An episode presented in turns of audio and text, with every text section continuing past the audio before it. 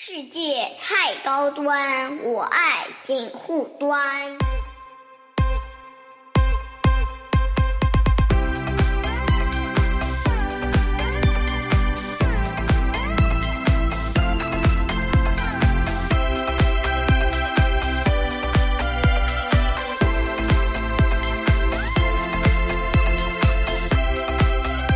Hello，大家好，我是樊玉茹，欢迎收听本周的锦湖端会议之梵高 Money Talk 啊。然后跟大家已经上次预告过了啊，上次是欧罗巴迷走欧罗巴的上半集讲了英国啊，这次是迷走欧罗巴的下半集讲的是德国，因为 Deutschland Deutschland 法德兰，有，因为那个马上要世界杯了嘛，哎我就是我哎金德分子的嘴脸又要露出来了啊。没错，对吧？我们支持德国队四。年一次德国队拥趸，对对对，每四年当一哦，次球迷每两年。每两年还有欧洲杯，哦，对对对，还有欧洲杯加。上欧洲杯，每两年当一次球迷还是可以的对。啊，呃，然后那个，其实我们呃，现在我跟高磊在讲话的这个时间节点，跟我们正片里面的时间点差的有点多啊，因为正片里面是前段时间录的，本来想说慢慢试出嘛，嗯后来因为有英国那个事情，所以说我们导致说啊，那紧索急的倒着补了一索性。索性补一点东西，然后传成一个小系列，上下两集给大家做试出啊。呃，然后在进到我们上次录的正片之前呢，呃，我们要补一个点，就是现在因为那个传出来说，好像那个肖兹舒尔茨要访华来着，嗯，对吧？下月要访华来着，对吧嗯？然后很很多人就是说，因为他现在国内好像制造业、那个工业企业这一块，因为能源的问题，好像就是受的影响打击还挺大嘛。是的，大家说是不是到到中国来来寻求中国的元首啊？这这这这种啊？然后作为一个呃对德国观察蛮久的高磊，你怎么看这个事儿？呃，有这个可能性，嗯因为在德国的几个工业的巨头，可能都因为这个能源危机的问题，在想办法要走。嗯比如说，呃，总部位于卢森堡的这个米塔尔，嗯米塔尔钢铁。呃，其实卢森堡距离德国非常的近，呃，卢森堡距离德国啊，对对对，对对对，还是挺近的，还是挺近的。所以德国如果作为一个能源中你说枢的话，到宝我第一反应我以为是那种什么啊。海德、海德堡啊这种堡，我 这不就德国的吗？你说哦，我想卢森堡，卢森堡不是卢森堡，啊卢森堡边上边上边上，没抢卢森堡，对对对对对对，那个二战结束了，元首元首我们结束了，是是是，卢森堡不归他了。然后这个米塔尔可能说给德国的时间不是很多，说如果你不行的话，我就去美国德州。嗯哼，嗯然后呢，还有这个呃有色金属的巨头奥美，奥美呢也是这个态度，如果你的能源再跟不上的话，我我去德州。大家听好，全部是 Texas 嗯，有油气的地方有油的。对对，然后这个巴斯夫呢，已经是跑到中国来了。嗯哼，已经来了。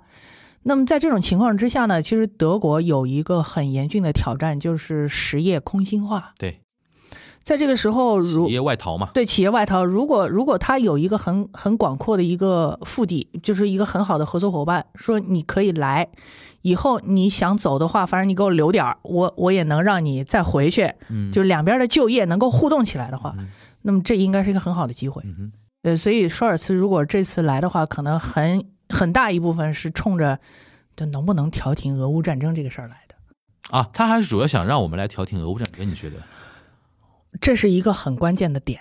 如果这件事情真的能够停下来的话，德国还有救。那我觉得我们调不停啊，我们调不停，我们没有这个本事。对啊，哎，对，那而且话说回来，如果舒尔茨即便来求援的话，我觉得从我们角度来说，哇，你德国现在你自己搞得定搞不定还好，我给你我给你任何支票，其实都是没有用的。其实舒舒尔茨就是能干多久，其实我我心里越来越没底。你现在跟我聊，我听你干嘛？我还观察观察你呢。所以说，没错我觉得德国现在问题真的挺严重，挺。但是但是舒尔茨首先他肯定不是一个人来的，对，对不对？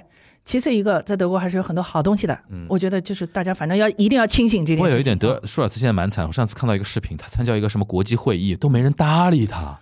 我的本来就没人搭理他，不过他那个样子长得就像那种二把手、三把手的样子，哎，就是非主流领导是吧？对对对对，灰老鼠嘛，对？对对对，对，没错 没错。好了，我们不不嘲笑人家了啊。然后那个就是现在的现在的世界，谁说谁呀、那是是谁也不比谁好哪儿去，对，家家有本难念的经啊。没错没错那那我们听听德国的这本经啊。那我们嗯进入到我们上一次录的一个正片，再次提醒大家啊，这是我们前段时间录的，可能在时间的差上啊，会有一些资资讯的一些落后啊，大家就且听且珍惜啊，啊。好吧。然后我们那个就是正片见。好，那今天聊什么呢？就啊十月份我们那个免费的那个梵高，就要聊一个非常非常热点的一个话题，嗯，？对对，嗯那、就是特别热，就关于。关于那个，而且跟德国有高度相关了。就每次跟德国有关的话题呢，就是高磊一定要来，好惨，就讽刺一下那个肖兹同志，对吧？好惨，真的好惨。肖肖兹啊，肖兹就我们叫舒尔茨的啊啊，肖兹，舒尔茨台湾会叫他肖兹，对对对对。呃，说一说吧，就北溪二号，就北溪被炸那个事儿啊，嗯就是我们让高磊来说一说，就是你第一时间听到这个消息，你怎么你怎么感受？我当时的感受非常非常的复杂，真的非常复杂。嗯但是我的我的第一反应竟然是天哪，这得制造多大的环境污染啊！就是我真的第一反应因为喷出来的是那个天然气嘛，对吧？是甲烷嗯，呃，甲烷是有毒的，就是制造温室效应最主要的气体对，而且有毒的嘛，你排到海里边肯定是那个，它只会，它确实是不溶于水，但是它直接散发到了空气里，嗯它对加剧温室效应是非常显著的。对，因为以前还有一个很有意思的纪录片，据说也是法国人拍的，嗯呃，说最后揭示了一个道理，说为什么我们应该少吃一点肉，是因为我们应该少养一点牛。对，为什么我们要少养一点牛呢？是因因为为牛会打嗝会放屁，对，是因为牛放的屁里面有甲烷，对这个甲烷就是温室气体，对的，就有这么一个说法。对的，所以当时我我看到，因为是在挪威的那个海面上，就是有那个喷涌，哗嗯一下，就是就是突然之间感觉到，就这个事情，我我不管它是谁做的，我们现在确实也没有任何证据显示是哪个国家去做的。嗯哦，我觉得很邪恶，嗯真的很邪恶。嗯。你某一个国家不让德国用北溪二号管道，哎，你一边说你一边说不知道谁干的，然后你现在已经开始来那 对啊，来暗戳戳的指责谁干的呀？对吧？哎，你那个对吧？嗯我们我们应该有印象的，就是在默克尔还没有退休的时候，嗯那个前任的美国总统，，对，呃，Trump 就跟他讲过，你不应该用北溪二号，对，说为什么不应该用？你们这样，你们对俄罗斯的天然气，你们有严重的依赖，嗯对吧？你你要不要考虑一下？我们这儿有个东西叫页页岩气对，我们也可以给你们的。然后这个默克尔的态度非常的明确，嗯，就我得考虑成本问题。对，我如果从你这个地方把页岩气用 LNG 技术放到德国沿海一些大城市的大罐子里头去，就是液化天然气。嗯哼，首先一个，我我的这个运输成本就高的不得了。对，其次一个，这么大的罐子放在那个地方，这个环保主义者和市民会感到不安。但是我如果从波罗的海，如果通过北溪一号、二号两个管道的话，那我是可以解决很多问题的。对，所以在这个地方，我们先来给大家科普一下的，就是俄罗斯到底怎样用天然气支撑了欧洲工业的发展。嗯当然也有石油。俄罗斯向欧洲输送天然气的主要的管道干线，由始至终大约有五条，嗯这么多，就或者说我们可以说出五个系列。北边在波罗的海海底下放的有两条是专门通到德国去的，是北溪一号跟北溪二号。这两个管道加起来每年会给德国提供一千一百亿立方米的天然气，也就是说，不仅德国可以用，甚至德国可以作为能源中枢，向它周边的一些国家也提供，哎，提供一个分发。中呃中继站，这是这是有一个前提在的，各位，为什么是放到了波罗的海里头去？嗯为什么不放到陆地上？因为陆地上以前打过战争，陆地上的一些管道，比如亚马尔欧洲管道，嗯曾经因为乌克兰与俄罗斯在克里米亚这个地区的战争，嗯、出现了一些纠纷，它就被就停用了。嗯，因为为什么你打起来了，谁知道这个管道能不能安全的用下去？所以干脆不用了。而且这种在陆地上的管道，你来一个小分队就能占据，对，来一个小分队，直接就给你铲掉了。对的，对不对？你海底的话会难度稍微大一点，但是也不是炸不了，对，这才是问题。呃，当然再往再往南边的话，还有一些其他的管道，比如说途经土耳其的也有的啊，好像是在黑海那个地方也有，所以一共有五条这样的管道。呃，由于德国在在整个欧洲，它确实是一个工业中心，它也是一个制造业的强国，嗯，它的用量最大。它现在来说，现在来说，国内的政局也是最安定的，嗯所以把它作为一个中枢，对于它边上的法国，啊，这个这个荷兰、比利时，这都是好事儿啊。什么什么匈牙利啊、奥地利啊什么的都可以跟着啊，那我们一起来吧，就感觉比较安全。所以就是在地缘政治上就加强了德国在欧洲的中心的地位。对，但是这个也是因为德国自己的地理位置所决定的对。德国恰好就是在中欧，而且首先他自己的需求量很大，他自己需求量非常第二个他的工业能力和他的很多国力是能够支撑作为一个能源就是欧洲能源中继站的这么一个职责的。是的，你像小国办不了这个事儿，小国办不了。对啊，小国办不了。呃，如果说如果说我们现在没有北溪一号和北溪二号，嗯哼，嗯，同时俄罗斯和乌克兰现在也不打了，对，那么有另外一条管道就可以，呃，这个就是从这个呃它的这个运载的能力上来说，是可以基本上满足大家的需求，就是亚马尔欧洲，OK，它大概是提供了四十个单位，也就是有四百四百亿立方米每年这样的一个运输的能力。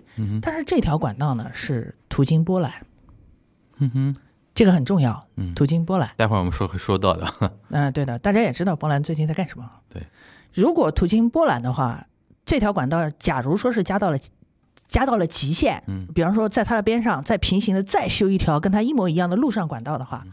那么波兰它的位置也在欧洲中部，对，波兰就会变成整个欧盟地区的能源分发中枢，但问题是它的气势也是从也是从俄俄罗斯斯来的嘛，也是从俄罗斯来的，这就得说一下，就是我们之前的节目里面我说的非常非常的坚决，我是支持俄罗斯一方的，是因为我希望他能有一个良好的生存空间，对，谁都不要惹毛俄罗斯人。好了，你要你你要被骂了，哎、没关系，你们骂好了，你们骂好了。嗯，但是大家可以去收听我们三月份的节目啊，俄乌那一期是我们已经是被我们我我。们不吐槽无数啊，各位。哎呀，我们的评论区被炸的像战后的柏林一样的，是的，哎呀，真的是 被炸惨了。有一种萧条的美。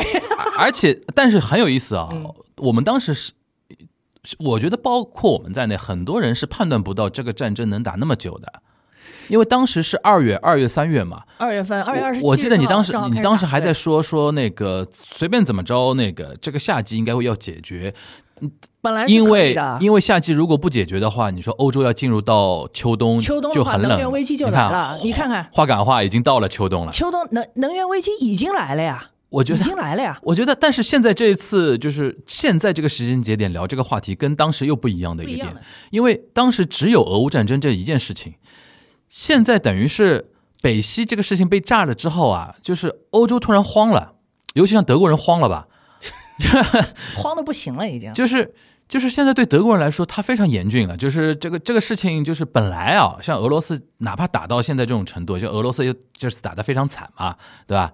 呃呃，这个战争本身不展开啊，但是俄罗斯他并没有说拒绝给欧洲供气这个事情。他一直没有，对吧是是欧盟自己说我要对你进行能源输出方面的制裁，嗯，但是还是在找一一系列的一些出口来来来自己合理化自己的一些需求嘛。没错。但现在是北溪一炸之后啊，现在就是外部有个势力帮你转型了，你不是下不了这个决心吗？来我来帮你下这个决心，来吧 来吧，是吧？你看看，对吧？然后这热闹的，你看，然后，哎，我不知道你你，比如说你朋友圈子啊，比如说什么，现在欧洲那边有有朋友在在那边生活吧？我我我相信应该大家已经很紧张了吧？这个事儿，紧呃紧张是因为，德国的话，其实九十月份，尤其北部德国已经开始冷了。冷了，嗯开始冷了。就是大家现在有有这么几个线索，可以跟大家也分享一下啊。嗯因为我确实有有不少同学朋友现在还在德国工作，嗯，跟我讲几件事儿。第一个，南部德国家家户户都在抢着装太阳能。OK，然后这太阳能大部分都是中国中国厂产的商中国厂商提供的，就中国厂商一窝蜂的跑到德国去开厂。对，德国有有，但凡比方说勃兰登堡州，它那个那个州政府就是有这个这个工业园区建设的这种这种事情出来，一帮中国人进去肯定是做太阳能电池的，因为太阳能板、太阳能电池，因为他明显看到商机了。明显看到商机。然后打听了一下价格，在德国普通家庭安装一套家用的家用的太阳能热水器啊，什么整个的供电啊全部连起来要两万欧元左右。哇塞！那我算一下，其实跟国内的价格是稍微贵一点的，因为德国人工贵，嗯但其他一致。但是他现在有个问题，嗯嗯，太紧急了。不仅是太紧急的问题，他们同时还忽略了另外一个问题。嗯哼，德国从十一月开始没有太阳，啊，德国日照时间很短，对对，德国有一句俗话，就是他那个 November 是叫、叫 Miss，嗯，OK，就是非常压抑的。为什么？就是天天下雨。因为大家可以理解一点事啊，就是很多人可能不知道，伦敦的纬度啊，嗯跟我们东北是一样的。柏林的纬度跟东北一样的，对啊，你像我，我最早我零五年去去那个德国，那个当时第一站是汉堡嘛，嗯，汉堡在德国北部嘛。很北。哇，那天晚那天晚上哇十点多太阳还他妈在，就是夏天的时候嘛，就夏天嘛。对对对然后我就想冬天的话可能四点没有太阳了，对啊四点就没有太阳了。对啊早上九点钟天还是黑的啊，啊，是这样的嗯所以。说我当时印象就很深。我说那个地方的那个就是说白天的那个感觉，跟我们来自于上海的一个人，就我我来自上海嘛，就是一年一年到头再怎么再怎么就是说日照时间长短，不像他那么那极就致嘛。我们这里没有这么极端哦，嗯就是就是在在德国，我的感觉就是我整个生物钟就是乱的，我嗯夏天不睡觉，冬天睡不醒，就一直是这样的。嗯，行，那说回来啊，嗯就是你现在提醒了一点，即便中国厂商快马加鞭，就是日赶夜赶没有用，，对不起，首先，你的需求一下一它是爆发式的增长的，这个它太阳能太阳能嗯。然后还有一个就是它的冬天的日照时间其实并不一定并不一定支撑得了你的太阳能系统。好，那我们再来谈一下风能。嗯哼，好，风能这个事情啊，其实在德国应用的时间也很长了。十几年前我在那里念书的时候，呃，德国有一些这个比较富裕的村庄，就会自己请这个呃清洁能源公司过来装两台或者三台风力发电机，风电就是那个大大风车，就是就是那个。啊，还有一些家庭呢，就是这两年呢，会会用一些小型的家庭的风力发电机，OK，嗯，但是这个到了冬天，在德国也行不通，为什么呢？没有风，只有雨，啊，没有风，就只有雨。就德国秋冬其实气候条件非常恶劣的。是的，就是德国在十一月份，呃，十月底到十一月末这一个多月的时间里面，它的气候条件是完全不适宜应用呃太阳能或者说是这个风能这样的清洁能源的。嗯那么我们还剩下一个选项，就是氢能源。，OK，OK，我们现在说的已经不是绿氢了，因为我们知道，如果谈到绿氢能源的话，你必定要跟风能和太阳能放在一起才能够用。既然没有太阳，我们就只能够选择灰氢。嗯哼，也就是说，用一些有电的方式，把水电解了，或者说把其他的原料电解了，产生氢气，再把这个氢气放到罐子里头，这个这个东西，然后再把它放到某一种固体燃料电池里头，然后这个氢能才能转化出来，对吧？这这整个的链就很长。对，德国的氢能技术是很好的，这个我得说，德国氢能技术很好。呃，在九月份的时候，德国有一家氢能的公司叫 Linde，Linde 已经在莱比锡做了一节这个叫氢能的火车，嗯哼，火车啊嗯，不是普通的汽车了啊。这个火车一口气在德国开了一千公里，这个对德国来说就够用了。嗯你开一千公里就快要出德国了。嗯哼，对不对？然后这是一个比较庞大的计划，如果你全部的东西都要改用氢能的话，意味着你的市政设施也要全部翻新，投入极大。就是就就说穿了，就高磊说那么多，其实说穿了就是一点不现实。不现实。在短期内，可甚至在一两年时间以内，让德国完成这个转型，其实是不现实的。我们再说一下，为什么会有这么突然的一个转折？这个转折是有基础的，嗯，不是说前一天啊一看哟，咱们俄罗斯和乌克兰打起来了，后一天哎呀拍拍脑袋，来来来，咱们搞一下这个清洁能源吧。它不是这样的。嗯这一件事情与舒尔茨本身也是有一定关系的。这个由于巴黎气候协定签订之后，其实德国是有压力，呃，是这个要在大约是在二零四五到二零四六年期间吧。他说禁止燃煤发电，要用碳中和嘛对，哎，禁止燃煤发电，然后要要要禁止天然气发电，什么碳中和，噼里啪啦搞了一大堆。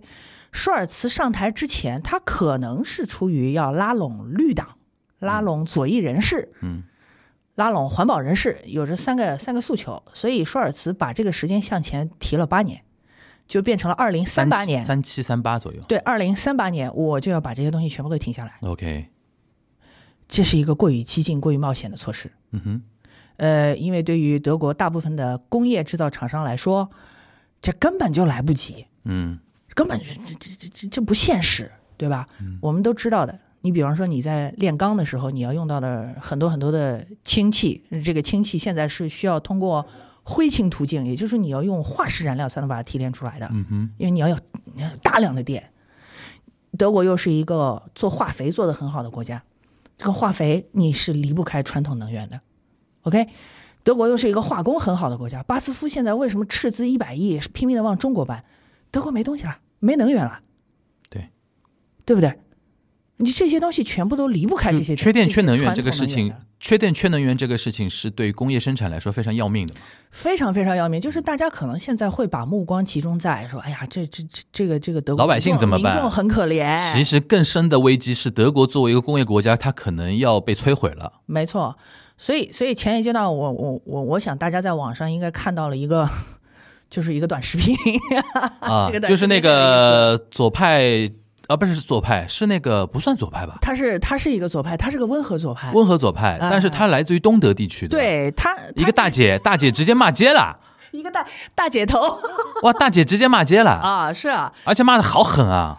他这个这个人啊，这个人他是这个政然后我还治经济学的一个博士，然后我还发给高磊，我说我说你懂德语啊，你好好听听，这话有到底有多脏，太脏了，太脏了的，太脏了，就是网上的翻译很很很客，气啊，很克制，嗯，就是这这一段东西，反正大家发给我他是一个 就是很好玩儿德国一个就是在野党的一个议员，对吧？介绍一下这个人，嗯。这个人的全名叫呃 Zaha Wagenknecht，嗯哼，就是萨拉瓦瓦根克内希特，嗯哼。他是一个政治经济学的博士。，OK，哦，呃，我我为什么听他这个话就是呃特别特别的感有感觉，是是因为他那个口音啊，嗯，就我们东边人，你知道吗？就是遇到老乡了，就是遇到老乡了，就特别亲切。他是他是耶拿人，嗯，他呢是一他的父亲是伊朗人，哦，他父亲怪不得一头黑发，是的，他父亲是伊朗后裔，哦然后他的他的母亲是是德国人。嗯，他大学的时候是在开姆尼茨工大念的是这个政治经济学，后来他去了这个荷兰的格罗宁根大学，念完了很扎实啊。很扎实的功底。嗯而且他在格罗宁根大学，他毕业的时候是从经济学这个口子毕业的，，OK，他的是他是更像一个经济学家的，是他是他是一个非常典型的经济学家从政。嗯而且他写的那个论文就很有意思，叫 Limited Choice，是用英文写的。OK，嗯。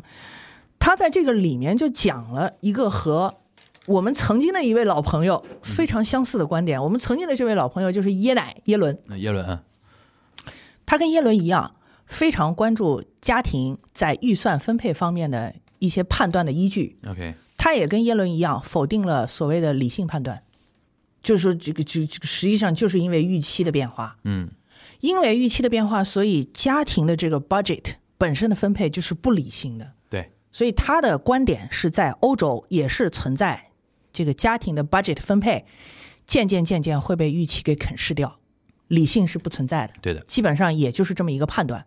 所以就跟就跟现很多人说，现就是说消费需求是刺激不出来的。刺激不出来。当当你预期发生变化的时候，大家就倾向于钱捏在手里不消费。对的，不可能消费，是不是？当你比如说大家都听说啊、我们能源都要出现问题的时候，你肯定是攒钱买能源，他不光是不会干别的对，就他攒钱，他可能会攒出就是他所需要的能源以上的那些钱，因为他个总体感觉他就是不安嘛，嗯，对吧？这是这点，我觉得是极度不安。去测试一个经济学家到底是不是我们上海人叫书读头啊，哎，书呆子和非书呆子就看这种东西嘛。所以，所以非常典型的这位、这位、这位 Wagenknecht 的女士，她显然不是一个书呆子，她看到了问题的本质。嗯哼，这个当然也与她自己的这个这个个人的生活经历也是有关系的。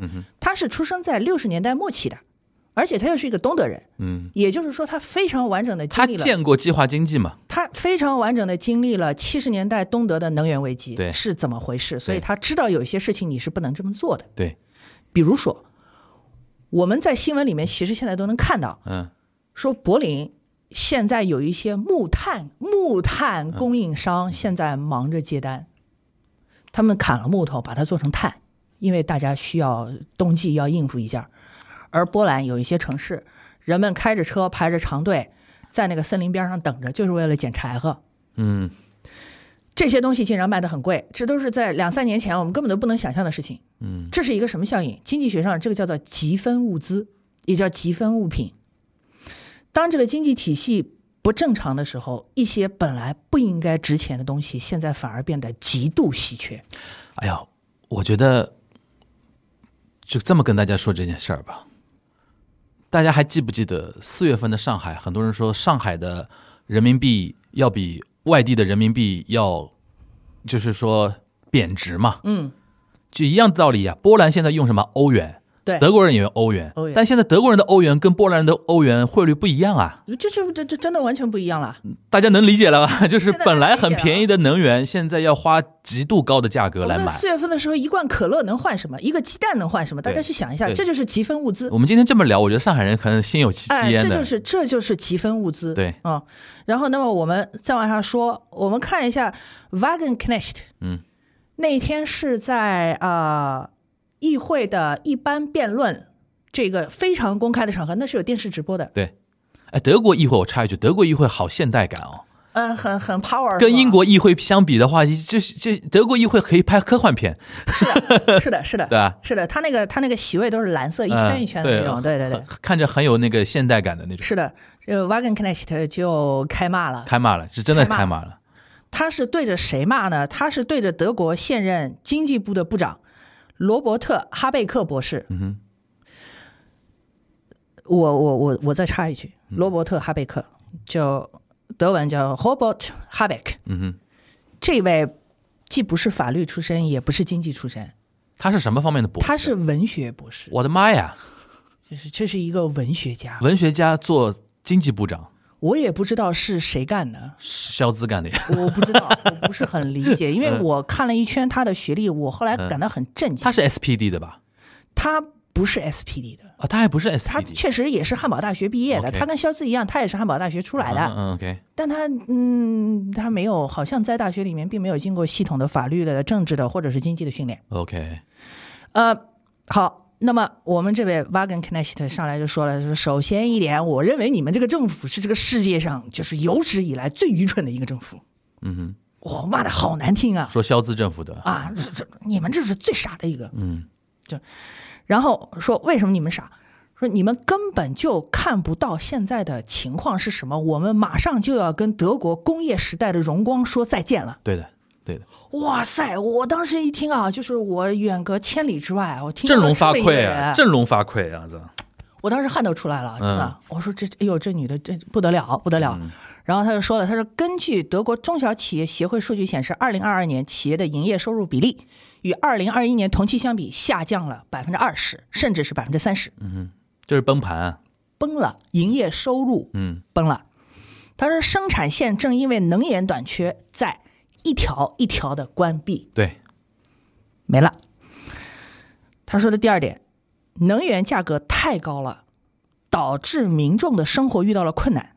你经济部长缺乏洞见，你看不见，你对于经济局面缺乏整体的掌控能力。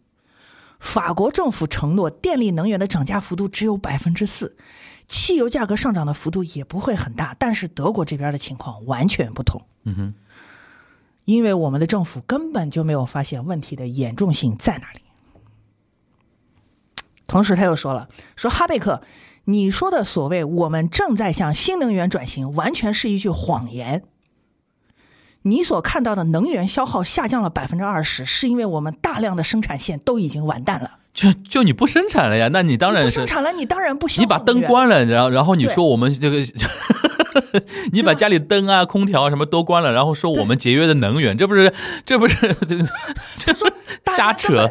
大家根本就用不起工厂里的生产线一条一条关闭，所有的民众都在担心自己要失业了，你还以为是你的新能源奏效了。嗯然后他说：“你实在太愚蠢了，你应该滚蛋。”然后说完他就下去了，嗯，你知道吗？掌声雷动，呃，简直反反对党反对党掌声雷动，吹口哨的、鼓掌的、起哄的，一片一片的。当时这个我们这个哈贝克啊，嗯。这个 Doctor 哈贝克就坐在下面，就是脸色非常难看，捏捏着一支笔，嗯，低着头的捏。快捏碎了，就是我我 我感觉当时哈贝克给我的印象就是他像一个被大姐姐骂的狗血喷头的小男孩一样，嗯。可怜巴巴的，嗯。嗯，然后就这件事儿呢，就是在 Wagenknecht 发表完了这个言论之后，德国的一些电视台就就开始采访他。嗯。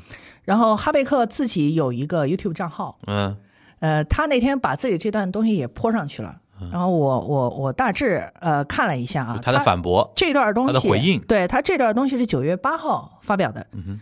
呃，然后迅速就有了超过五十五万的点击量。，OK，下边的评论呢是一万两千八百四十八条，可能这两天又多了，我不知道啊。嗯这个评论是一边倒的在支持 Wagenknecht，嗯，就是德国人的赞扬是很直接的，说这位女士真勇敢，她说出了真理，不是吗？就是基本都是这样的。嗯。我们说一下这个 Wagenknecht 说的这个现象到底是怎么回事，我来给大家比较一下电价，嗯你们就懂了。就德国现在的电价的，德国的基准电价现在是升到了八百欧元，是什么概念？什么概念？去年这个时候，德国的基准电价是八十欧元，就涨十倍啊涨！十倍，相当于什么？相当于在德国你用了一度电，你要付七点八欧元。涨十倍的话，在别的国家要暴动的。是的，美国的电价是多少？嗯，美国的电价一度电不到一块人民币。中国电价是多少？大家都有经验的，六七毛钱。嗯，现在大家知道德国人过的什么日子了吧？其实他现在一度电基本基本等于我们的几十倍啊，差不多吧？因为这一件事情出来之后，还有更愚蠢的一个骚操作。嗯哼，舒尔茨和哈贝克认为，嗯哼，这些能源供给企业恶意抬高价格，你们竟然已经把国计民生需要的资本家在资本家是吧？你们这帮资本家在发国难财，于是呢，他们想了个办法，嗯就是跟天然气和发电企业征收奢侈品税。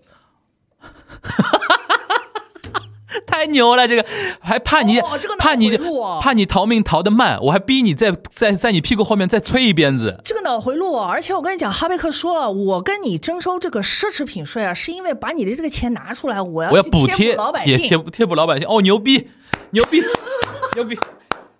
这操作真是骚气的不行。哇，科尔要从棺材里跳起来了真。的是棺材棺材板都不住的呀。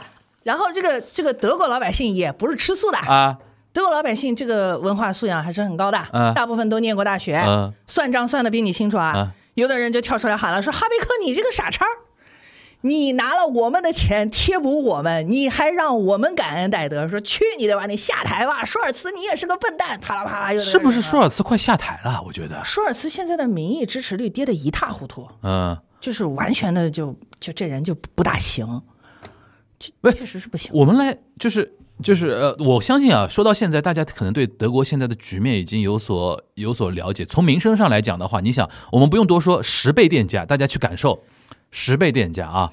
然后从民生上来讲的话，现在家里有钱的，我不管有钱没钱，所有的家庭主妇都不愿意多花一分钱，因为一是花不起，第二个不知道明天会又会发生什么事情，对吧？对其实最严峻的就是那个女博士说的那个女教授说的那个事情，德国可能真的经过经此一役，就制造业强国德国可能真的要崩溃了，可能要一蹶不振。对啊？你像很他他的原话，我要是没记错的话，好像是说的，让我们与过去五十年以来德国的工业荣光说再见。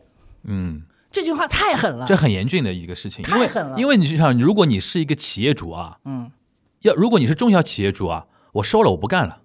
你肯定不你咋干呢？因为你干一天亏一天，干一天亏一天，而且还不一定能干得起来。比如说干到一半，突然断电了，对啊，生产线停掉还突然断电了。生产线停掉。对的，我记得那个时候我们说那个呃那个液晶电视生产面板面板的生产，就是前两年不是台湾发生那些那个停电的一些一些事情嘛，就是导致很多液晶的生产一定要离开那个就是供电不稳的一些地方，因为。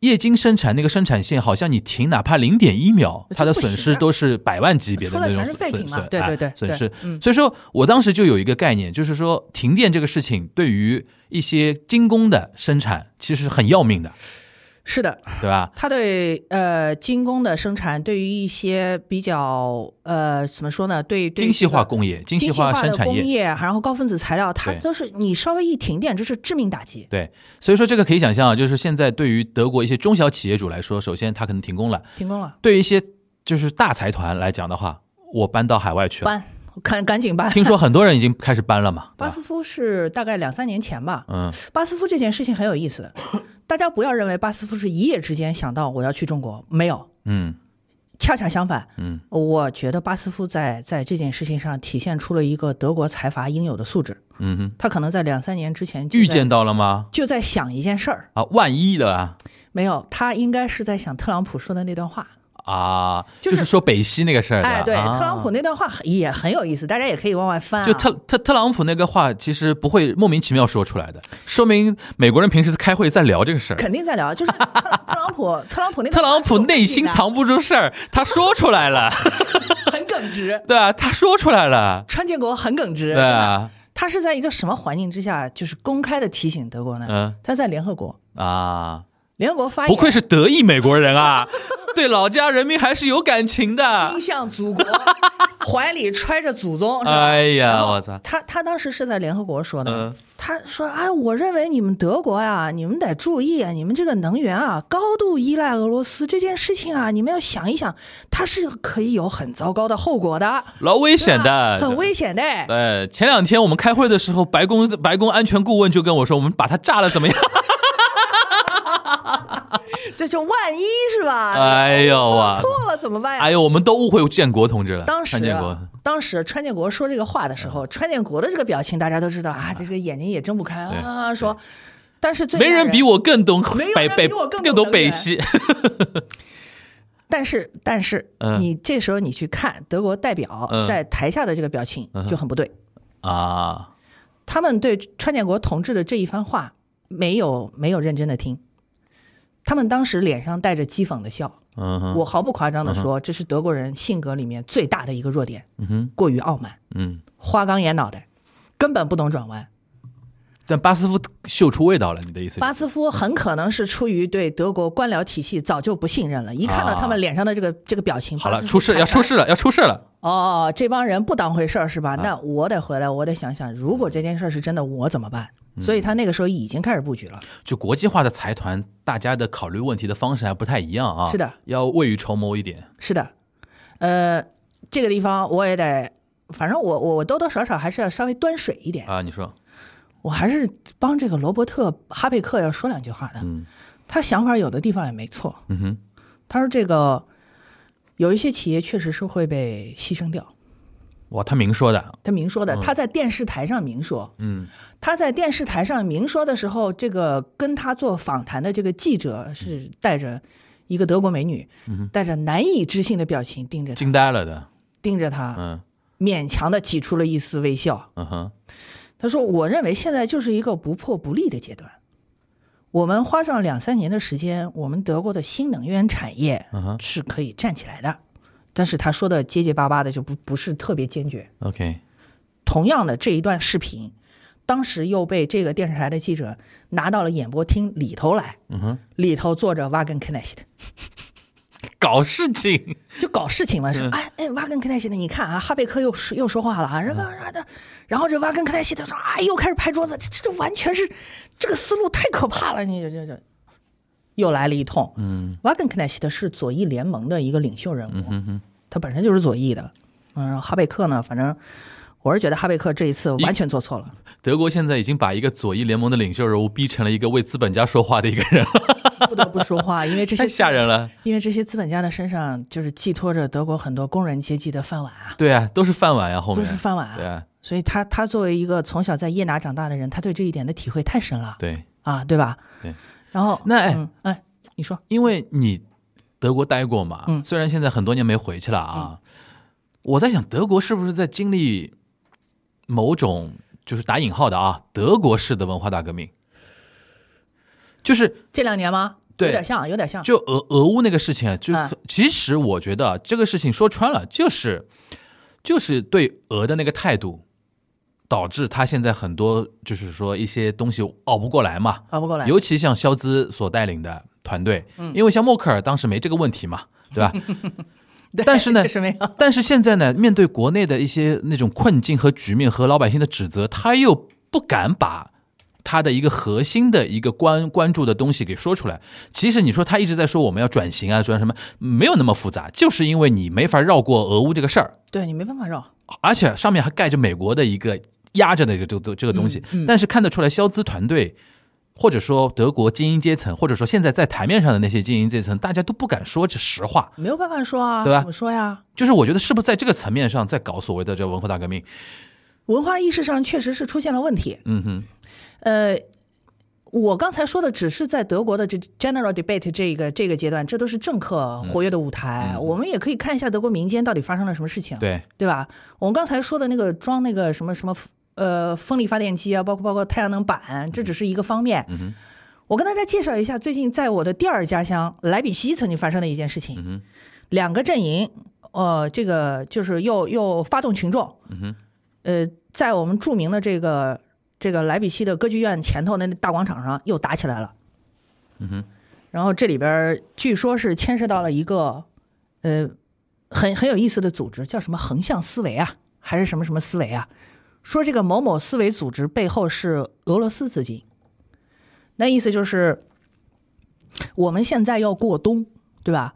我们现在不愿意像那帮政客说的一样，什么你把室温调到十九度，你尽量少开暖气，不要去做太复杂的菜。我们不愿意过这样的生活，然后我我们为什么一定要制裁俄罗斯的能源？这些东西我们都是需要的。嗯而另外一部分呢，就是就是非常非常的政治正确，讲政治，嗯他就是不能不能打乌克兰，他就是应该应该撤军，我们就是应该熬过熬过这一个漫长的冬季，嗯我们就是要转型。就这两帮在俄罗呃在在在莱比锡又打起来了，嗯，所以像你说的这种东西是是存在的。我在这个地方也是，我也是觉得，就是就是哈贝克这个人就很典型，就我觉得，对你刚刚说哈贝克那个那段话，我就觉得大家刻意在忽视房间里的大象，是的，意识出现了分裂，对，而且你又不敢承认，意识出现了分裂，不敢直面它，是的，我觉得这个德国人怎么瞬间？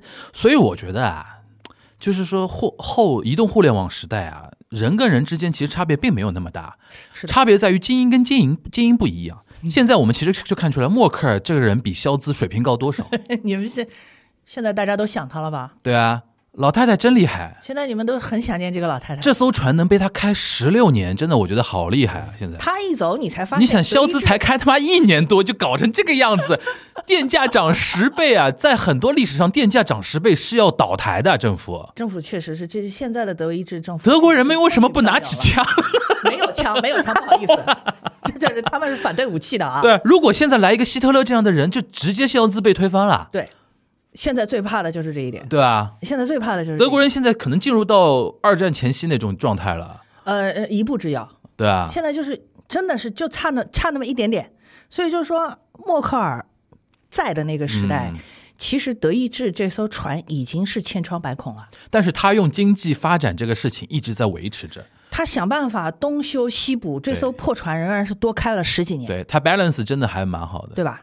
一方面顶住美国的压力嘛，美美国其实那么多年一直希望说欧洲跟俄罗斯要撕逼，划清界限嘛，对对吧？至少要对立一点嘛。对他等于是一方面顶住他的压力，像北溪一直在造嘛，对而且他跟乌拉基米尔同志关系又不错，对，打个电话嘛，对啊来来来，都能用俄语交谈我小老弟，你你你想怎么样？咱们聊一聊，都能用俄语交谈的嘛，对对吧？对所所以说真不容易，不容易，不容易。确实非常不容易。我觉得，我觉得德国老百姓就是冤枉我们那个大世界了。但是啊，就是我我我们大师姐这件事儿，我也得说，她有一件事儿确实没做好。嗯另外一位，另外一位曾经在 General Debate 上嗯发表意见的，也是一位很巧啊，也是一位女议员。，General debate 就是一般辩论嘛，一般性辩论，一般性辩论嗯国会一般性辩论。这一位女议员叫做 Doctor，也是个 Doctor 啊，Alice Weidel。哎，德国议员是不是很多是什么工程师啊、经济学家啊这种律师出身的人呃，偏多偏多啊？偏多。呃，他跟那个英国的下议院的这个这个大臣们是不太一样的。嗯英国的这个下议院的这个大臣们呢，大部分都是政治啊，或者是法律类出来的，嗯真正搞理工的或者是搞经济的，其实是非常少。嗯但是在德国这个情况基本上不是这样，它基本是平衡的。嗯每一个专业你都可以看到有一些人，嗯。那我们这位 Alice Weidel 是德国选择党，他是一个极端主义党极，端主义党对，但是他仍然也有机会上来说这个话。他的这一个说法呢是，德国选择党是极右嘛，极右翼对吧，极右翼，他是跟什么是今年3月勒庞他们那个差不多对吧？对吧？对他们是一条战线。讲到这个，那个意大利现在要上来一个新的总理，女总理，维拉尼，对吧？他也是也是极右嘛，他也是极哇！现在欧欧现在欧洲起来了，而且我跟你讲啊，就是这几个极右翼的、嗯这个女政治家，我发现还有一个特点啊关，系都很好的。我发现还有一个特点啊，嗯他们基本上都是七十年代末出生的，就是基本跟我同岁。啊，嗯，OK，好，我们接着往下说，你突然暴暴露自己年龄干嘛？呃，反正早晚也是要暴露的，无所谓了。嗯就是 Alice Weidel AFD，也就是德国选择党的这位议员，是在今年三月份的时候说了这段这段话。他实际上是什么呢？他说：“我现在要否定你们这种冷战思维。”他就是，也就是在俄乌战争发生了之后，嗯哼，他说你们现在选边用的是冷战思维，你德国政府用的是冷战思维，对，这是他的第一点。他第二点，俄罗斯现在还是个大国，你不要制裁他，这是他第二个观点，是吧？第三一个，我们如果要解决能源依赖问题的话，我们将付出惨重的代价。就三月份半月半年前讲的，对吧？嗯，好，他说还有啊，还有你国防部长开始骂人了啊，嗯开始骂人了。你国防部长，你在前面默克尔总理在的时候，你什么都没有做，导致我们现在的国防基本上就是 nothing 嗯零，我们没有国防。然后这一切全部都暴露在了这场俄乌战争之下，后面的代价是惨痛的。他是他这是他三月份的原话啊、嗯然后我们要介绍一下这位 Alice Weidel 是为什么。这一位 Weidel 魏德尔女士会讲中文，哦，而且异常流利。为什么？嫁了个中国老公吗？没有，哦，不是。她曾经为中国银行工作。啊，她跟我是学是一个专业。是中国银行，不是中国的银行啊，是中国银行，就我们那个四大行那个中 China 国 Bank 啊，OK 嗯。OK 呃，他跟我是学一个专业 BVL 的，他也是搞过金融出身的。OK，呃，他这些判断可以说现在全部都应验了。呃，同时呢，这个人其实对中国是比较友好的一个人。他曾经就是他的博士论文是跟他的一个搭档一起写了一篇文章，专门讨论的是中国医疗保障体系在未来的发展。嗯哼，他是一个对中国问题很痴迷的欧洲极右翼人，哎，很有意思吧哎很有意思啊，非常好玩吧？对，就大家现在看出来，就是德国的整个的政坛，它的生态也是多样化的，对吧？对对对嗯。那么这个问题过去了之后，我们今天的重头戏就要出来了。嗯，默克尔说什么啦？你大师姐前两天讲话啦，哎，前两天出来说话，哎呀，老太太终于出来了，你看看，她憋屈了半年多，我觉得她不是憋屈，她可能用一种很超然的态度，在家里一边做菜一边在看。哎呀，你们这些人啊，他现在做菜你看看，他现在做菜成本也很高啊，也很高。他说我，我觉得他现在不是做菜，他现在拌菜可能比较多，拌个沙拉，赶紧拌一拌。拌个沙拉的，对，然后我我我觉得他作为一个老牌的、很成功的欧洲的政治家，他不是不想说话，嗯哼他只是觉得时机还没有到，，OK，所以他一直在等。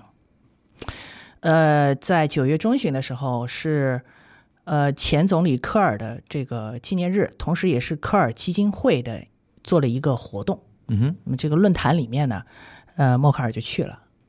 去了以后呢，大家很关注、呃这个时政嘛，对，这个人问他，呃，说你你觉得现在这个这情况啊，就是普京这个人嗯啊，你也认识他很久了，说你你你觉得怎么评论他比较好呀？他显然对这个问题是有充分准备的。为什么这么说呢？我看了一下他在这个论坛上发表讲话的录像，原文我都已经摘录下来了。老太太当天准备了一份讲稿，有三张纸，哦她是一张一张念下来的。，OK，他说：“ 我的说法很简单，说你们应该认真的听普京在讲什么，对吧？尤其是他说对于最近几天事态的发展，我想做一些补充。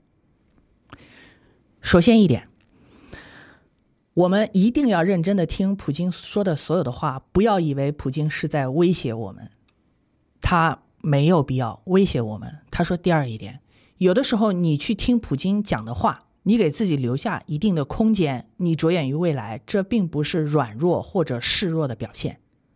同时，他又说了一句意味深长的话：假如科尔总理还活着，假如他还在，他会建议我们着眼于未来的发展，而不是仅仅看当下。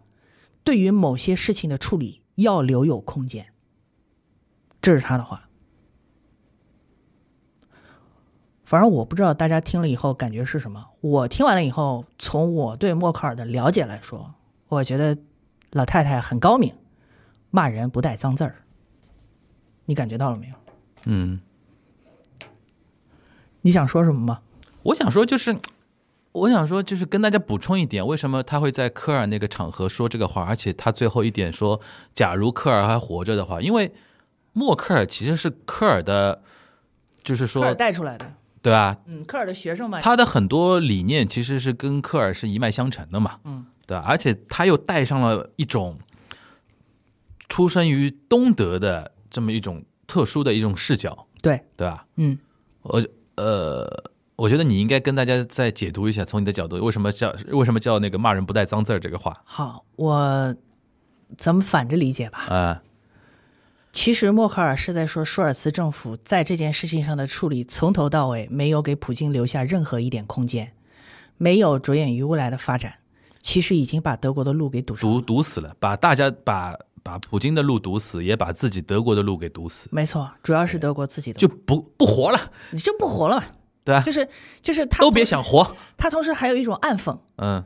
就是说你们现在跟着一定要给乌克兰很多的武器，一定要制裁俄罗斯，你们是在跟着别人做。嗯哼，你们跟着别人这么做，是因为你们害怕别人说你们软弱，对的，对的，害怕被戴帽子嘛，你们害怕被别人说你们不正确，你们在盲目追求一种政治讲政治，对你们在讲的是谁的政治？你们在讲的是美国人的政治。对他在说这个话，所以我认为他的批评非常之尖锐。对。但凡有点大脑的人，听了他这段话回去以后，应该是坐立不安的。我今年比较震惊的就是说，德国那种政治气氛是能够如此没有自主性的吗？那你也觉得很奇怪是吗？对我我我原来一直现在看起来真的是因为我们安吉拉默克尔这十六年顶着美国的压力，可能真的美国在欧洲的那种那种影响力影响力真的是很巨大的。这个是真的，对，这是真的，就是呃，安吉拉默克尔十六年以来一直在抵抗的，实际上是是美国和北约的压力。嗯呃，当然，他也有一些地方，他确实也是付出了一些代价，比如说我们刚才一直在说的，波兰现在是欧洲的军事强国，对，而且是美国的铁杆。对，因为波兰的军队是北约帮他训练的，OK，波兰的大量的军材是来自美国的。对的，啊，德国没有，对吧？新欧洲嘛。对，波兰现在其实是新欧洲。包括包括乌克兰，嗯哼，乌克兰的军队在二零一四年之后也是北约帮他训练的，对，这次拿到大量的武器援助，有一些就是美国的，嗯哼，对吧？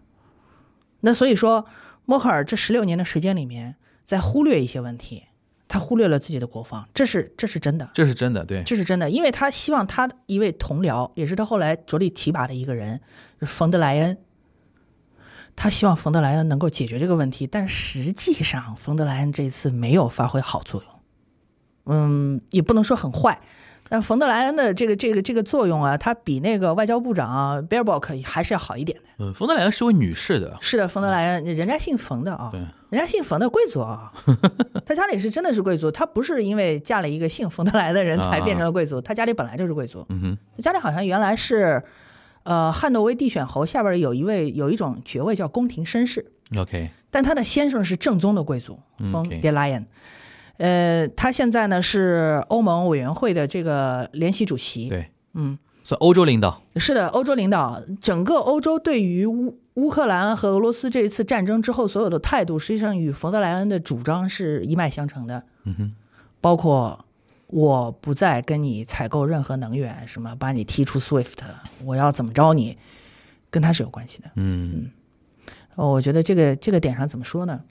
感觉默克尔好像，我我不能说他看错人，因为冯德莱恩也是很有能力的一个人。嗯，我觉得，我觉得根本上还是因为美国在欧洲的这一套东西，就是像尚方宝剑一样的，只要一亮剑，好像大家都抵挡不住。他那个是真的剑的，不是导弹就是坦克，对，还有一点就是意识形态的那种意识形态高地，对意识形态的那种战战战略高地，是的，就好像这宝剑一出啊，就无可争锋那种感觉，是的，对吧？这这感觉好像除了像默克尔、马克龙这种人能顶得住之外，稍微弱一点的政治领导人，基本上都不都顶不住这种东西。呃，可能跟有一些这个身居要职的这个政治领导人，他的教育经历也是有关的。嗯哼，比方说，我们刚才提到的这个 Ursula von der Leyen 嗯哼，和这个现在的呃德国的外长，他是个 master 啊，他不是 doctor，叫 Annalena Baerbock，就是贝尔伯克。这两个人都在伦敦政治经济学院念过书。啊，LSE，嗯，当然了，冯德莱恩后来是转了医学。冯德莱恩是一个医生，OK。嗯、他是个 doctor doctor 啊，OK，嗯、这两个人的身上多多少少的都会沾一些盎格鲁撒克逊的文化，但是 Baerbock 显然是更浓厚一点，因为他的年纪略微小一点，嗯嗯，他还没有把自己洗回去，对，我觉得这个跟年龄是有关系的跟。年龄是有关系的。我们得着重七零后的欧洲政治家基本上是高度接受那一套的。也不一定，我们刚才说的那个那边的那个就就是完全是偏向了。那个阵营，对这边的这个就完全偏向这个阵营，你看他那两个学校，两个学校，一个德国学校，一个荷兰学校，偏的非常开跟 LACE 出来的是不一样的。是完全不一样的。就是 Baerbock 的想法是什么呢？他说欧盟是需要统一的对中国和俄罗斯的政策统一啊，嗯北约应该东扩。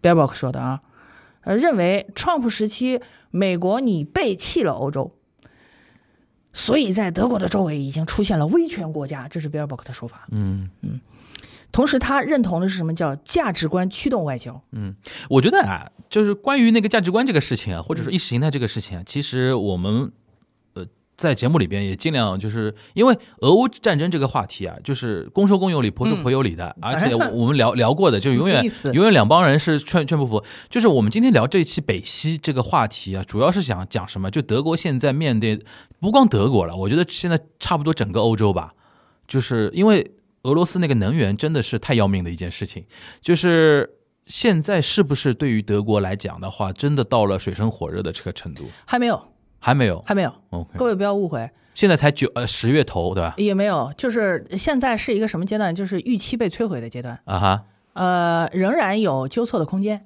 嗯我我我永远都是站在一个比较乐观的角度上去跟大家说这些事情，是因为我不想让大家觉得日子会很难过。嗯虽然我们现在已经在一场经济危机之中了，，OK，啊、这个问题既然谈到了经济嘛，那就那就说一下，从其实这件事情它真正的开始发酵是在九月中旬。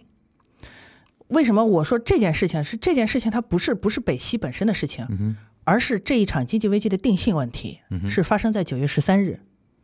九月十三日，在美国发生了一件事儿，就是美国联邦快递 FedEx 突然说自己的这个可能全年的财务预期、财务报表、财务预期报表是需要进行重大的调整。嗯哼，市场将其解读为这是一个非常糟糕的利空消息。当天还发生了另外一件事情，就是美联储对于加息这件事情仍然保持着很坚决的态度，就是我们一定要把通胀压下来。嗯可是，在当天，大家回去看啊，美股大跌，美元暴涨，那天突然之间就哗一下市场就翻转了，嗯哼，这个是有原因的。我们来解读一下这个原因，这对定性这一次经济危机以及寻求其解决之道是有至关重要的作用的。嗯这不是一次普通意义上的经济危机，而是供给侧遭受了重大的毁灭性打击造成的经济危机。九月十三日这一天，呃，国际油价是略有下降的，嗯天然气的价格也没有那么激进。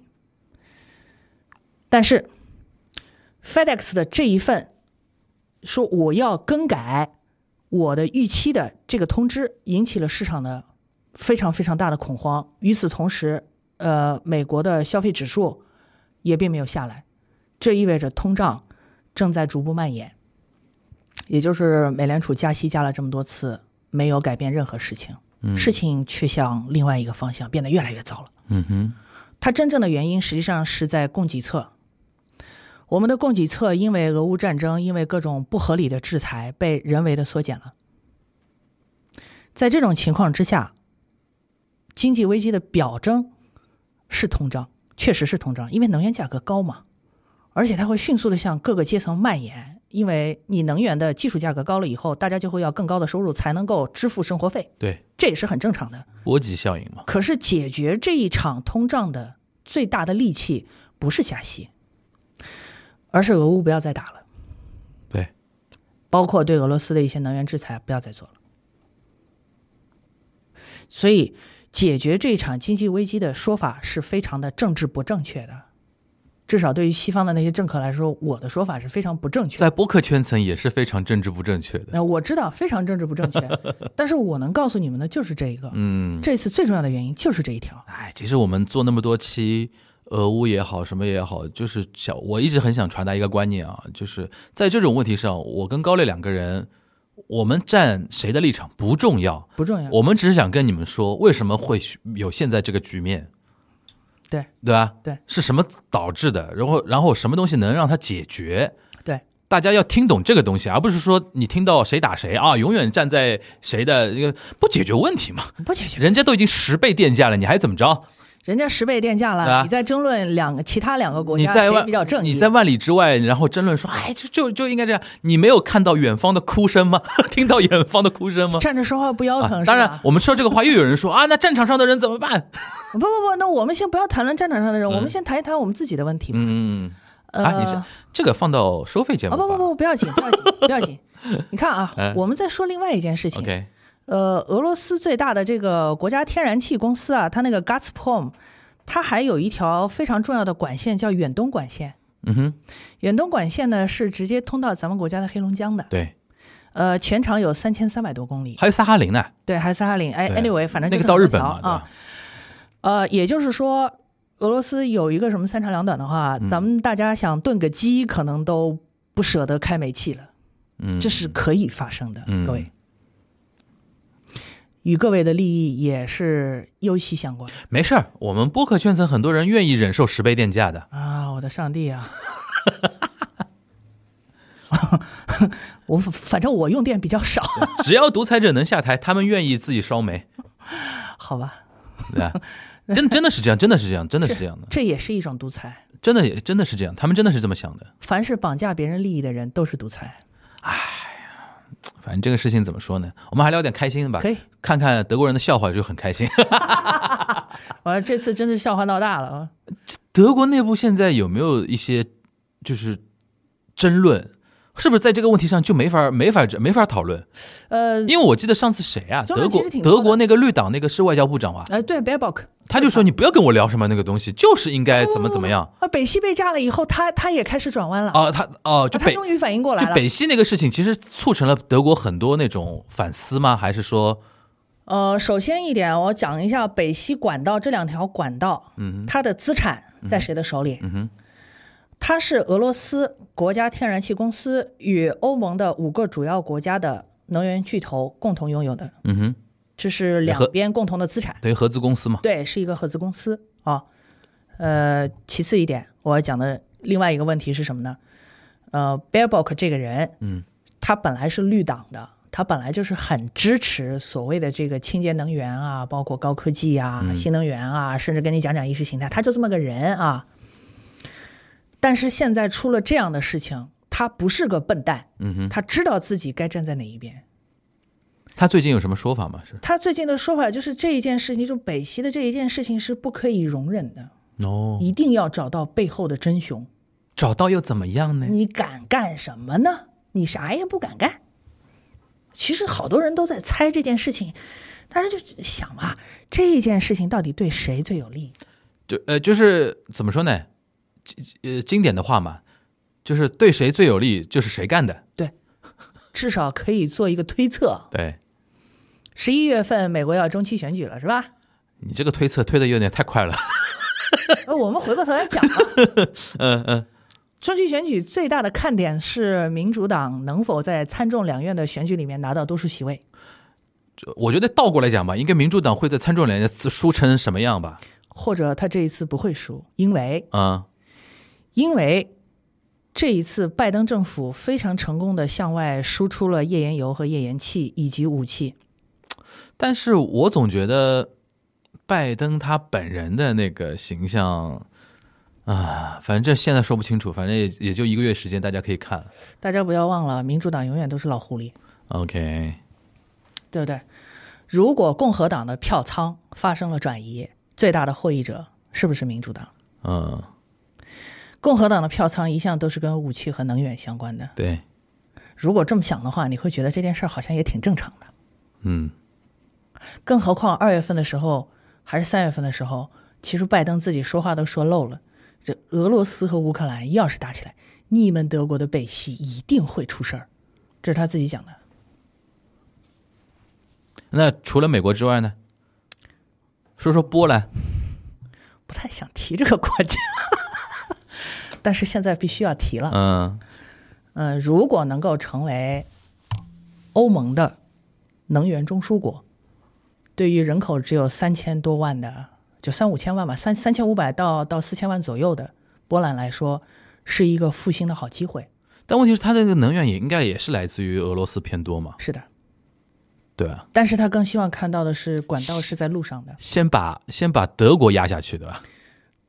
对你有能源的分发权，肯定是是比这个管道从我这儿过家门而不入要强多对，因为波兰现在很稳的一点，它是北约国家嘛，对它是北约国家，它不怕你俄罗斯了回来打我吗？他现在是军事强国了，同学们，真是三十年河东，三十年河西啊！嗯谁曾想到过波兰现在能在九天之内把德国干趴下呀？就是理论上啊，理论上，理论上啊，理理论上论上真的是可以的啊，因为因为德国的国防真的叫形同虚设啊，嗯波兰现在不得了了嗯，哦，这个事情真的是哦，天理报应，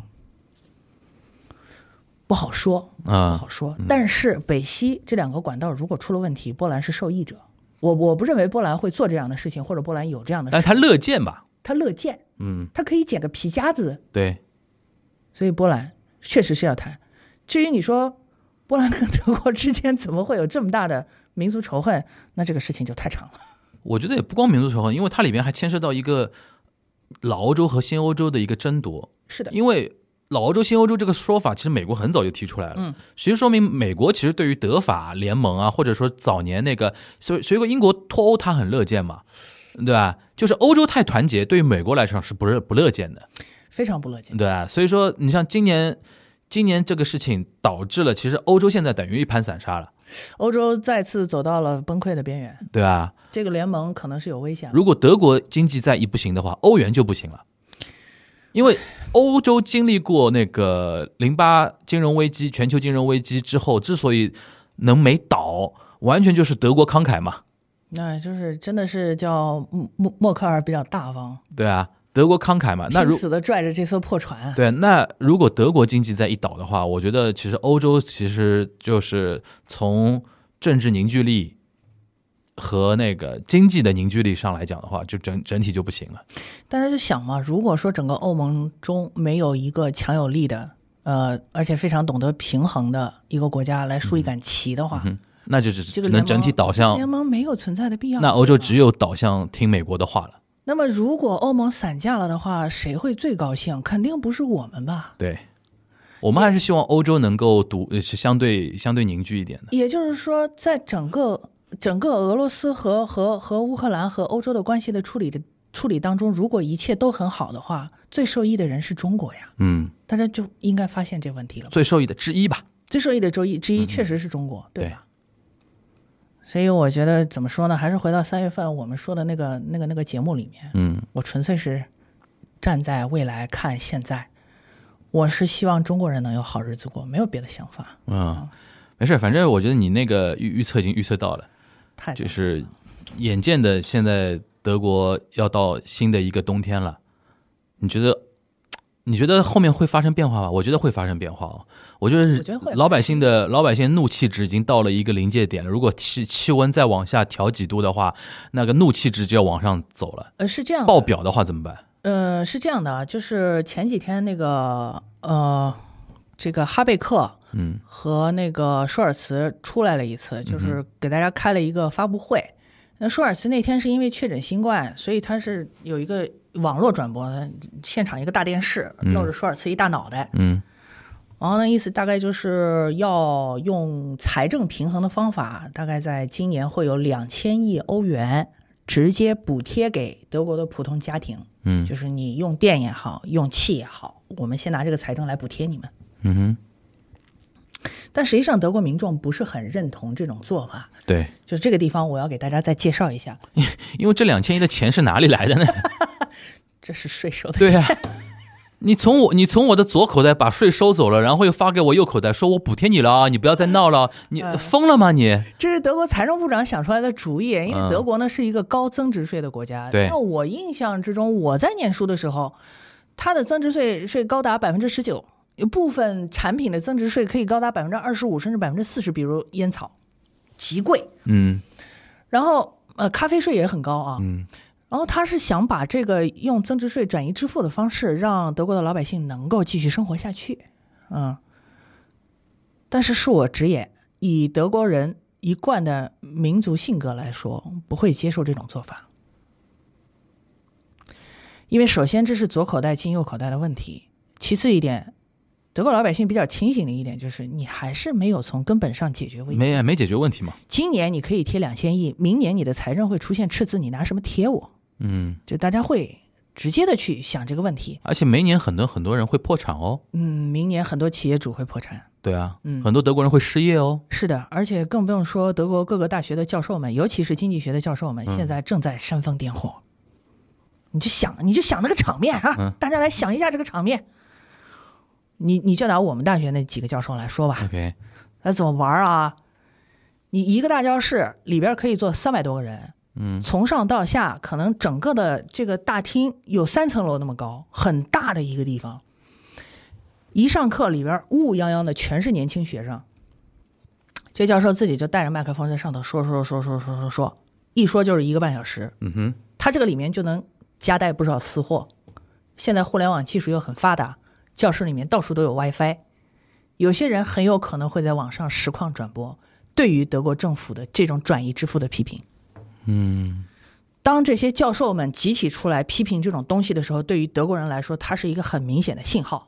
他现在政治层面有有动作吧政治层面，你指的是哪方面的？是民意调查？CDU 这块有动作吗 CDU 这一块呢？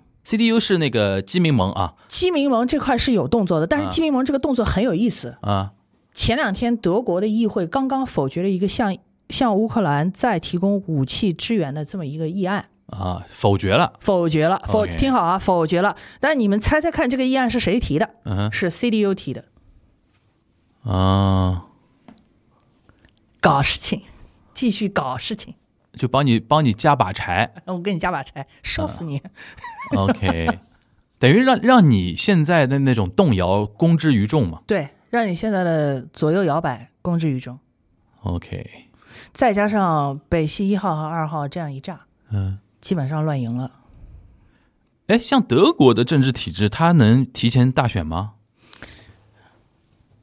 这个是要议会里面要有一些动作的，啊、然后总理自己要说一些话的，舒尔茨自己要。那那从民意支持率上来说啊，他现在不敢大选啊。他不敢，他现在输定了。对，是这样的，这件事情首先它的争议在什么地方不是很清晰。嗯内阁有没有一边倒的不支持他？也没有，嗯。也没有，所以他没有那个必要说我要进行第二次大选。那比如说，他有没有最近的国政选举，就迫在眼前的选举没也没有？比如说，比如说那种重要的市长选举啊，什么也没有。OK，之前一些比较重要的选举里面呢，舒尔茨的呃这个这个阵营已经是完败了，已经没有必要再选了。之前赢的也是 CDU，之前赢的是 CDU。同时呢，最近的民意调查上面显示呢，舒尔茨的支支持率确实是已经下降到了就是第七、第八位的样子。那么往上走的有一个政治明星呢，就恰好是 Wagen Knecht，啊，恰好是他。当然，但是我说实话，我觉得 Wagen Knecht 即便选了上去，嗯他也解决不了，没有办解决法处理好这件事，解决不了那个问题啊。没有办法解决。OK，因为现在如果没有人能够让俄乌双方停火谈判的话，这件事情永远都解决不了。而且那个意识形态的帽子太大了，我觉得德国人想一想都觉得说我没法反啊，啊，是啊，你怎么弄？这不是你说的吗？你得支持那谁一百八十度转弯谁敢转啊？这个东西是急转弯，对吧？车开的再好也不敢这么开，是吧？掉头了，等于是对，吧一？下掉头了。单车道那个 单向车道掉头，都多危险的事情。就所以说这个事情就，嗯，他还引出了另外一个非常隐性的议题，嗯就各位可能都没有注意到，嗯欧盟，欧盟的态度实际上很关键。我为什么今天特别把冯德莱恩这个人拎出来说？他有一个地方他做的比较失败。呃，他作为这个欧盟联席会议的这个这个主席这么一个身份，他其实没有平衡好各方的一些想法，把一些过于激进的、带有带有政治意识形态的东西给带了进来，没有选择一条对欧盟来说最稳妥的路。他自己可能也是比较激动的一个人，呃我不知道啊。呃，但是，但是我要说的是，他其实有一种想法，冯德莱恩有一种想法是希望在这一件事情之中，占据主导地位的是欧盟本身，而不是美国或者北约。嗯。这是他的想法。他可能为了这个想法做了一系列的事情，说了一系列的言论，却没有得到他希望的效果，不重要，好像。因为不重要了。嗯。同时，这个地方也引发了另外一个问题：泽连斯基自己说了，我不想进欧盟，我要去北约，对，因为你们欧盟太官僚了。冯德莱恩这一次的就是有些微的失控，恰恰也证明了一点：欧盟在布鲁塞尔的这个机关确实太官僚了。嗯，对行，我觉得其实今天这一期节目，等于是我们半年多前聊俄乌那一期的一个 callback 啊。然后有一点，我觉得至少有一点，大家可以从任何角度说我们如何政治不正确，是吧？如何怎么怎么着？但有一点，我觉得高磊是说对了啊，就是到了秋冬，这个问题就会显现出来了。现在这果然来了嘛。极其严重。但是它是以一种非常激烈的形式表现出来了，用两根管子的炸掉 来表现出来，真的是没想到啊！没有想到今年真的是怪事儿太多了。是的，如果这两根管道没有被炸的话，嗯后面可能有一个回旋余地，嗯 就是我先跟你采购一点，对你先把我这个民生的难关先过去再说，对吧？还还还可以谈一谈，现在没得谈了，先修管子吧。就还是那句话嘛，你下不了决心，有人来帮你下决心，对吧？呃，是这个人很坏啊，那那个那个那个那个大叔嘛，大叔来，大叔来帮你下决心来了嘛？拿烟头给你烫个洞。对对对对对对对。但是我觉得很好好玩的是，就是说，可能 N 多年之后，这个事情如果真相公布于众的话，大家都回过头来看，但那个时候已经不重要了，那个时候的世界格局估计已经发生很大的变化了，对吧？今天我们都没时间谈俄乌本身呢，都光谈德国就聊得那么开心。你像你像俄俄罗斯现在焦头烂额的，是的，对吧？打得非常难看嘛。打得比较难看，对吧？打得非常难看，然后那个同时他因为那个征兵令啊什么的，就是闹闹了用用不少笑话。用我们话说啊就普京疯了，失心疯了，哦 是啊，就感觉就是开始闹笑话的阶段了。对对对，我觉得，所以说今年今年真的是我们真的在经历一个大历史。我觉得未来几十年的世界格局，其实是今年会造成很很多的一个影响的，就是从今年的很多走向来讲。对历史格局可能会发生非常重大的变化，但是我最不希望看见的就是德国从此没落。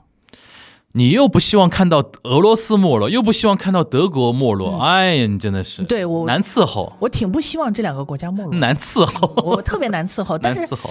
呃，美国没落我无所谓，哎你就是反美，看出来了，我不我也不是我也不是纯粹反美、啊，你就是反美啊！我就是觉得他应该往后稍微退一退了。啊，他实际上他自己今年有点撑不住了，今年今年有点吃相有点难看了。他自己也撑不住了呀，不要再撑了，老大。关于关于他撑得住撑不住这个话题呢，请移驾我们的收费节目。都坏了，都坏，太坏了大家最有兴趣的节目一定要放在收费的地方啊。是行，那我们今天这一期的那个反刚 Morning Talk 就到这边了。那欢迎大家，还是提醒大家，我们会有那个呃，就是新的改版的一个计划，反刚 Morning Talk，所以欢迎大家来继续支持我们的反刚 Morning Talk。我们在呃下一期下个月的节目和收费节目里面再跟大家见面了，大家拜拜。拜拜。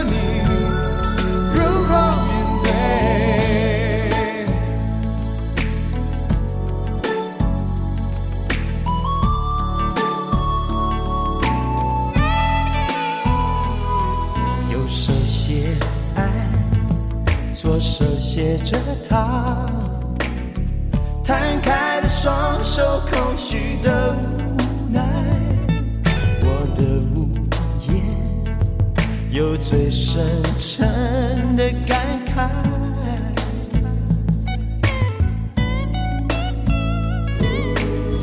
最亲的朋友和女孩，我的心一直在摇摆，